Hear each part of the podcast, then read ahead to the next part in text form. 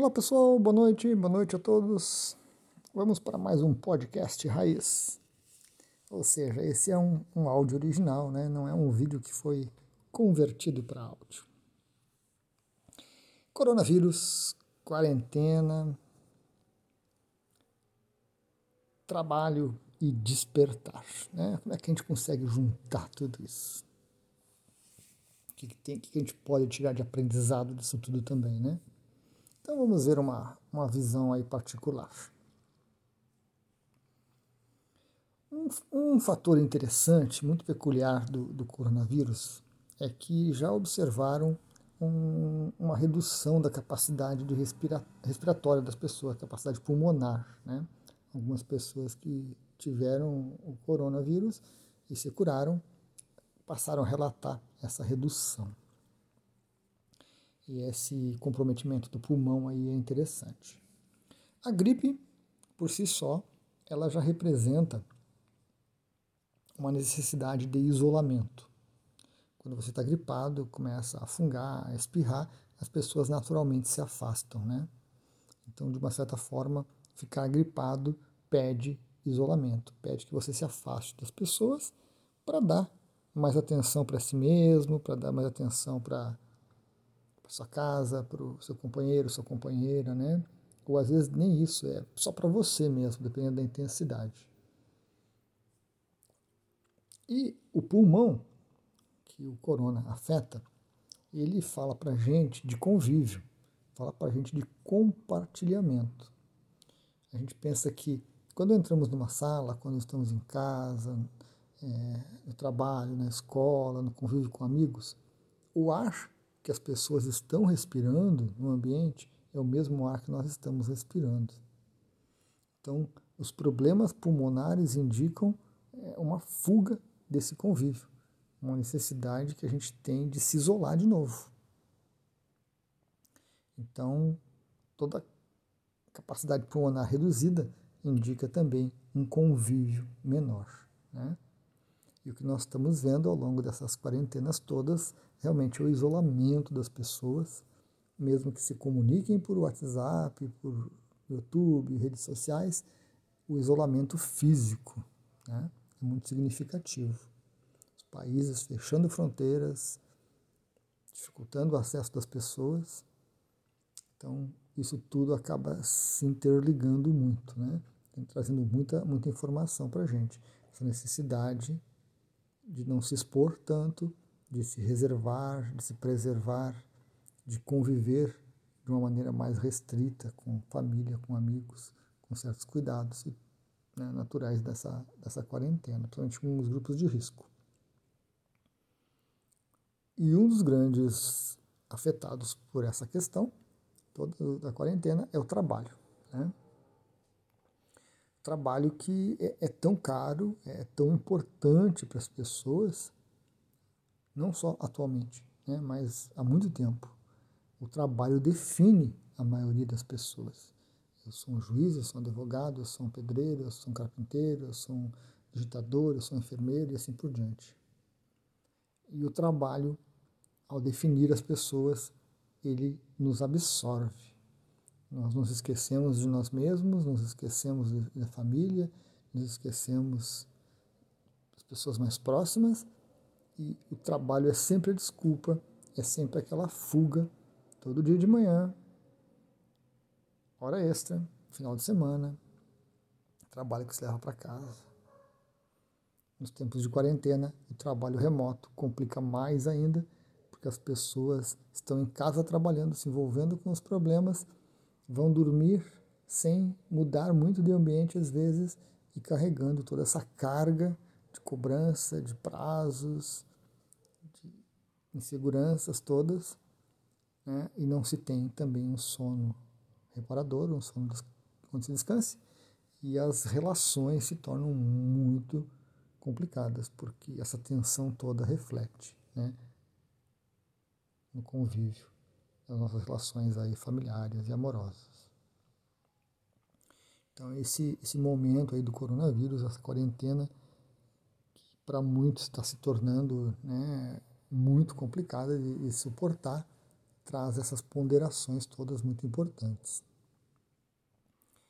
Fala-se no aumento da violência doméstica, porque não há mais aquela válvula de escape, né, de cada um vai para o seu trabalho, ou o homem ou a mulher sai de casa para ir trabalhar e volta de noite com uma paciência renovada, com calma diferente, com cansaço diferente.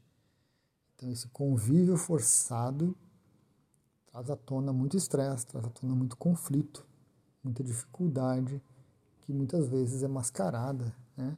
nessa nossa vida tão agitada, nessa nossa vida tão focada em trabalho, em objetivos e metas.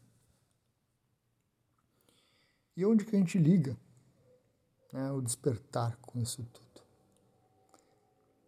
O despertar é interessante porque ele nos oferece uma, uma perspectiva diferente. A partir do momento que você começa a despertar, você começa a perceber que você não precisa trabalhar tanto, você não precisa se jogar tanto no trabalho, que o trabalho não mais define você, e que você não precisa de tanto dinheiro assim para viver.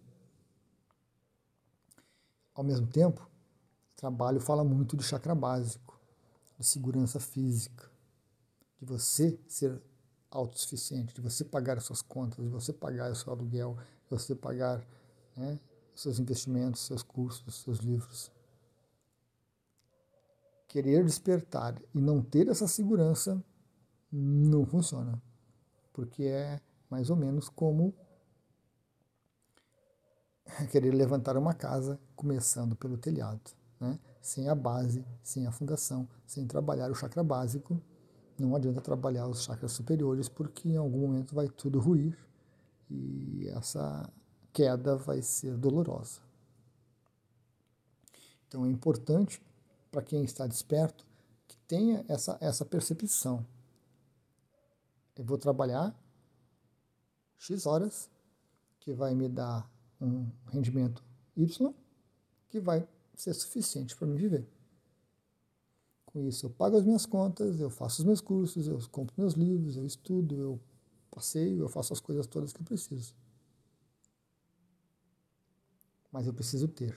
E eu preciso ter um trabalho que não me consuma também, que não exija de mim mais do que eu estou disposto a dar. Então, aqueles que têm um trabalho, que têm uma atividade já, que cumpre esses pré-requisitos, é excelente. Né? Um trabalho de quatro horas, seis horas por dia, com rendimentos compatíveis e que lhe dê essa possibilidade de você dedicar o restante do dia para autoconhecimento, para meditação, para suas práticas, né? para o seu autodesenvolvimento. Despertar exige esse tipo de coisa. Não dá para pensar no despertar vivendo às custas de outra pessoa, não dá para pensar em despertar vivendo de doação, vivendo pedindo para os outros, né? Então, é preciso que se cuide, preciso que se busque um trabalho. Quando o trabalho para de nos definir, a gente perde também aquela concepção muito divulgada de que eu tenho que estar feliz no trabalho, que o trabalho tem que me realizar. Não. Para quem está desperto, qualquer trabalho serve desde que provenha esse mínimo necessário que a gente precisa para sobreviver, para fazer as coisas como eu mencionei. Não adianta você pensar em despertar e querer ganhar 10 mil, 20 mil, 50 mil por mês. Não adianta você querer pensar em despertar e ter que trabalhar cada vez mais para manter esse patrimônio. São coisas incompatíveis. Então, ter um valor que supra suas necessidades é importantíssimo. E um trabalho que não te sugue também é importante. Mas ter um trabalho é fundamental. É muito interessante, muito legal da gente perceber, né? Vamos para os Himalaias, tem um vídeo que eu fiz, né? Vamos para São José dos Ausentes, ou seja, vamos para as montanhas, vamos fugir de tudo, de todos, porque eu não aguento mais, porque isso aqui não dá, porque não é minha vida, não é o que eu quero. Isso não tem nada a ver com despertar. Isso é ilusão, isso é cansaço mental, isso é o ego chorando e reclamando. Se você começou a jornada de um despertar sério, honesto consigo mesmo, você vai dosar quanto de convívio você tem, quanto de trabalho você tem, o quanto de pessoas estão ao seu redor. Você começa a gerenciar e não há reclamação por isso. Você simplesmente cumpre o que precisa. Porque nós estamos no mundo, nós precisamos de um ego para nos relacionar com as pessoas, nós precisamos de bens, nós precisamos de dinheiro para nos movimentarmos. E negar tudo isso em, com vistas a uma vida futura, com uma vida espiritual, é uma das grandes ilusões que a gente tem, uma das grandes ilusões que a nossa sociedade criou nas pessoas que se voltam para o espiritual, achando que é no espírito, que é no mundo astral, que é em outro lugar, que a coisa vai se realizar, que vai ser feliz. Não. Tudo começa aqui, nessa jornada do corpo, nas grandes oportunidades que o corpo nos oferece para a gente se conhecer, para conviver, para compartilhar. E aí temos né, essa situação mundial numa época de é, uma certa, digamos assim, liberdade que nós poucas vezes vimos no planeta, de você se movimentar para o planeta todo, de você andar por todos os países e ser relativamente aceito, principalmente se você tiver dinheiro para isso, né? Você é relativamente aceito, era. Então nós tínhamos aí é, uma mudança da, da, daquele nosso umbigo ali é, de bairro, de cidade, de estado, de país, para uma coisa mais mundial, né? uma escala planetária. E o vírus vem no momento para cercear um pouco isso, mas talvez para nos lembrar que não é só aumentar o comércio, não é só aumentar as trocas, não é só aumentar o fluxo de pessoas e de dinheiro, não são só coisas boas que vêm com essa ampliação. Né? esses limites planetários e não limites locais. Mas que vem também essas possibilidades de disseminação de doenças, de problemas financeiros no mercado que afetam o mundo todo. Como recentemente tivemos, né? a Arábia Saudita, se não me engano, resolveu produzir mais petróleo, jogou o preço no chão e bagunçou a economia.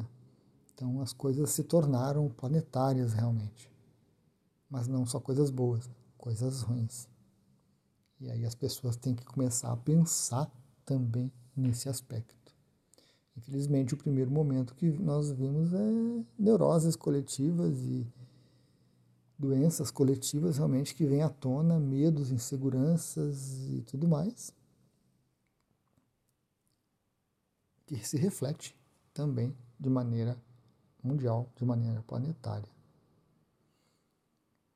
Estar desperto e observando todos esses aspectos, né, que começa lá na família, com a dificuldade de convivência durante uma quarentena, até o excesso de trocas através de um WhatsApp, através de um, uma rede social, chegando nessa questão, passando pela questão econômica que afeta todos, né, que está afetando o planeta inteiro, e chegando muito próximo da gente nessa questão de conviver, de despertar e de observar tudo isso. Ainda é muito recente, nós temos aí pouco tempo de, de vírus de contaminação, muitos países ainda não chegou, em muitos países ainda não atingiram o pico de, de contágio, muitas pessoas vão sofrer ainda, muitos problemas vão, vão, se, vão, vão se apresentar, muitos desafios para esse momento planetário. E nós precisamos de mais pessoas despertas, conscientes, lúcidas, para fazer frente a esses momentos. Porque não podemos entrar para essas neuroses coletivas, para essas loucuras coletivas que nós observamos né, por aí, que a gente nota. Seja em casa, seja no, nos poucos momentos que a gente sai seja nas pessoas que não estão obedecendo à quarentena, seja nas pessoas que estão há muito tempo em quarentena e reagindo de várias maneiras para isso. Então, despertar está muito é, ligado com isso tudo, está muito ligado com, com esse momento que a gente vive. Um dos aspectos interessantes também é o consumo. O consumo sofreu uma queda. E essa ideia moderna, pós-moderna, atual ou não, de que cada vez mais consumo é a solução, vai ter que ser revisitada. As pessoas vão ter que repensar isso. Quem está desperto, observa. Quem está desperto se percebe o quanto precisa consumir, o quanto precisa realmente gastar, o quanto precisa realmente ter de dinheiro, o quanto precisa acumular de dinheiro e o quanto se está preso a esse acúmulo bens e dinheiros, dinheiro, bens, produtos materiais. Então, é um momento muito importante para as pessoas que estão despertando e que estão passando por essa fase, né? crise, mas também oportunidade, também muita oportunidade de autoconhecimento, coisas que muitas vezes não se tem. Muitas vezes você entra em férias com a família e sai para algum lugar onde não se tem uma calma, uma tranquilidade, né? É uma correria para uma praia, para um restaurante, para dormir, para ir para a praia, para o restaurante, para dormir e assim por diante. A aceleração sempre constante, sempre excessiva. Hoje em dia nós estamos em casa e muitas pessoas estão se deparando com algo muito assustador que é não tenho o que fazer. E agora? Cansei de ver filme, cansei de acessar a internet, cansei de acessar a rede social, cansei de bater papo no WhatsApp. E agora? O que, eu faço? Já cansei de ler também. E agora? O que eu faço? esse tempo. Né? Ah, não consigo meditar, não consigo parar, não consigo fazer o que eu gosto. Ataque de pânico, ataque de medo, insegurança, esperando uma notícia ruim chegar e preocupação com os familiares. Então a gente se vê muito frente a essa questão que o vírus traz, né? Esse pulmão, esse compartilhar, compartilhar o ar, compartilhar o espaço, compartilhar o local de convívio pessoas que a gente ama, né? Porque nós amamos os familiares, amamos nossos companheiros e companheiras. Porém, nem sempre conseguimos expressar esse amor adequadamente e em momentos de convívio com esse estresse todo, expressar se torna muito complicado, se torna muito complicado. Então, crises vão surgir, gerando oportunidades, desde que a gente esteja, né, lúcido o suficiente para identificar realmente essas oportunidades e reagir adequadamente a elas, para que a, coisa continue, para que a evolução continue, para que o autoconhecimento aumente, para que a gente possa crescer, né? E, ao mesmo tempo, tudo isso nos traz mais ilusão, nos prende cada vez mais ao processo de ilusão do planeta, de ilusão dessa existência, que é tão cativante para a nossa consciência, né? que nos faz nos perder nesse sono e seguirmos como uma folha solta. Né? Eu gosto de dizer, gosto dessa metáfora né? da folha solta que o vento leva para um lado para o outro. Nós somos essa folha solta. Nós perdemos nessas ilusões. O despertar traz a possibilidade de identificar todos esses elementos, de observar esses, todos esses elementos, como que eles nos afetam, e nos conhecermos um pouco mais. Legal, pessoal. Então era este, era este o assunto desse podcast. Gratidão a todos e até a próxima.